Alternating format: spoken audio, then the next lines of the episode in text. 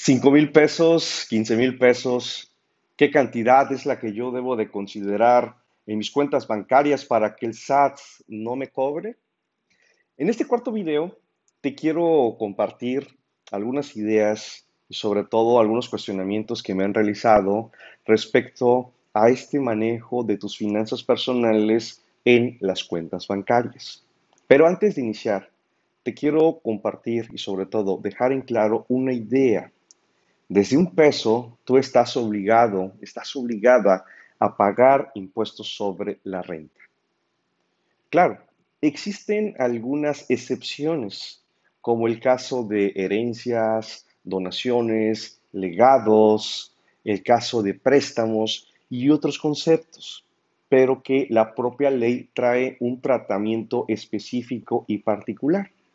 Pero por lo demás, si tú vendes si tú prestas algún servicio, das algún inmueble en renta y otros tipos de ingresos previstos en la ley del impuesto sobre la renta, estarías obligado al pago del ISR. Ahora, ¿por qué enfocarse en los depósitos en efectivo y las transferencias dejarlas en un segundo término? Bueno, porque es la práctica más común, todavía estamos muy familiarizados con el manejo del efectivo. Y parte de nuestra práctica diaria es el dinero es mejor guardarlo en el banco y principalmente el efectivo. Y de aquí te quiero comentar que existen en el argot, en nuestro lenguaje popular y común, dos cantidades que están generando una confusión para los empresarios, para los cuentavientes. Una es 5 mil pesos y otra 15 mil. Te explico la de 5000, porque esta surge a partir, a partir perdón, de una opinión pública. Alguien llegó a mencionar que depósitos, transferencias en las cuentas bancarias que excedan de 5 mil pesos estarían generando el pago del ISR. Esta información es errónea. ¿Por qué? Porque la cantidad de 5 mil pesos se tomó de una tabla de impuesto para los contribuyentes que tienen ingresos de plataformas digitales, Mercado Libre, Amazon, Uber y demás. Entonces, esos 5 mil pesos no existen. Recuerda, seguimos con la idea desde un peso. Pero la otra cantidad, esa sí es relevante y sí es importante, y es la de 15 mil pesos. Recordarán empresarios, recordarán público en general, que de 2008 a 2013 existió el impuesto a los depósitos en efectivo, el famoso IBE. Y precisamente el umbral que manejaba este impuesto era de 15 mil pesos. De modo que las cantidades que rebasaran de este tope o de este umbral estarían pagando un impuesto a través de una retención que haría el banco. Pero en 2013 se abroga la ley del IDE y muchos dijimos, bueno, ¿sabes qué ocurre? Desapareció el IDE, sigamos depositando más de 15 mil, 20 mil, 30 mil, 100 mil pesos. Lo que no nos dimos cuenta es que en las modificaciones a la ley del impuesto sobre la renta, a los bancos, a las instituciones financieras, se les impuso una obligación. ¿Cuál? Bueno, que de manera anual le tenían que informar al SAT respecto a los cuentavientes que depositaran cantidades en efectivo mayores a 15 mil pesos. Y esa es la razón por la cual estamos haciendo esta serie de videos. 15 mil pesos. Y aquí te quiero hacer una aclaración. Y si la voz se pudiera subrayar, se pudiera enfatizar, lo haría. Por favor. 15 mil pesos más 15 mil pesos menos. ¿Qué consecuencias tiene? Bueno, 15 mil pesos Pensemos en cantidad menor. Tú recibes depósitos de 5 mil pesos, 10 mil pesos, 14 mil 999. Hay personas que piensan lo siguiente, bueno, como no rebaso de 15 mil pesos, el SAT no me puede cobrar los impuestos. No, claro, sí te lo puede cobrar, sí te puede cuestionar ese depósito de 5 mil, 10 mil, 12 mil, 13 mil pesos. ¿Cuándo? No lo sé. Nadie sabe en qué momento la autoridad fiscal nos podría fiscalizar. Lo que sí es una realidad que todos los depósitos, sean en efectivo o las transferencias electrónicas, son fiscalizables. De aquí entonces Si tú nuevamente recibes cantidad de 10 mil pesos mensuales, al año son 120 mil. Vas a decir, excelente, el banco nunca le reportó al SAT.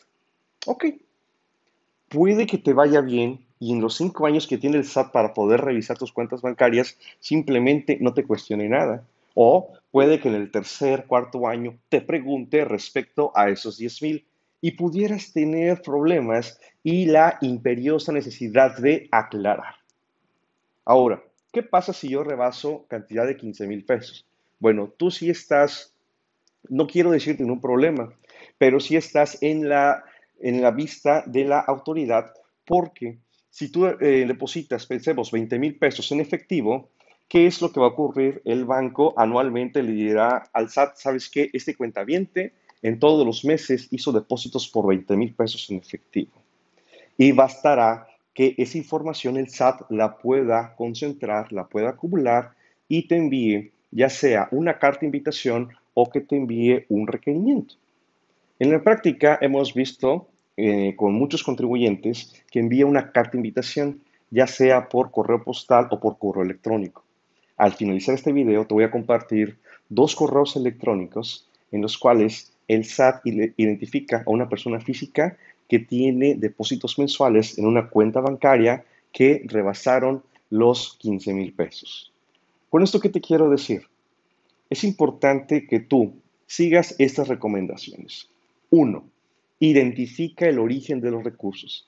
Es fundamental que tú, si gustas llevar en una hoja electrónica, en una libreta, donde tú gustes, y cotejar con tu estado de cuenta bancario y decir, el día 2 de octubre recibí tanto y corresponde a esto. El día 8 de octubre recibí tanto y corresponde a esto. Cada uno de los conceptos. Dos, una vez identificados, soporta la operación. Si es un préstamo, si es una donación, si es una herencia, lo que sea. Trata de tener el respaldo documental. Tres, ese respaldo yo te voy a invitar a que recabes una copia valga la expresión, fotocópialo y además digitalízalo, porque esto lo debes de conservar por cinco años. No vaya a ser que la autoridad en el año 4, mes 11, día 364, te envíe un correo explicándote y diciéndote que tienes depósitos por cada uno de los años. Siguiente recomendación. Es trascendental que antes de que tú hagas algún movimiento de este tipo, acércate con un experto con un contador o una contadora, de preferencia que sea de tu confianza. Y si no, bueno, pregúntale a tus conocidos o en el colegio o asociación de contadores que esté en tu localidad, porque es mejor tener la asesoría preventiva que la asesoría correctiva. Siguiente recomendación, obtén los estados de cuenta bancarios. Tenlos siempre para que tú puedas en todo momento tener la claridad de los movimientos que has recibido. Y bueno, como una conclusión general, te reitero, desde un peso estamos obligados a pagar impuestos sobre la renta. Si yo tengo depósitos menores a 15 mil pesos, el banco no le va informar al SAT, pero esto no quiere decir que el SAT no pueda fiscalizarme. Más de 15 mil pesos mensuales el banco sí le informa al SAT y me podría enviar una carta de invitación o algún requerimiento explicando precisamente esos depósitos. Recuerda, estamos todavía preparando un video especial de el buen fin y la discrepancia fiscal. Ve preparando toda tu intención de hacer las compras y este video cuando lo publiquemos te va a servir muchísimo para precisamente estar en acciones preventivas y no correctivas. Cuídate mucho, tu segundo amigo Mario Beltrán. Hasta pronto.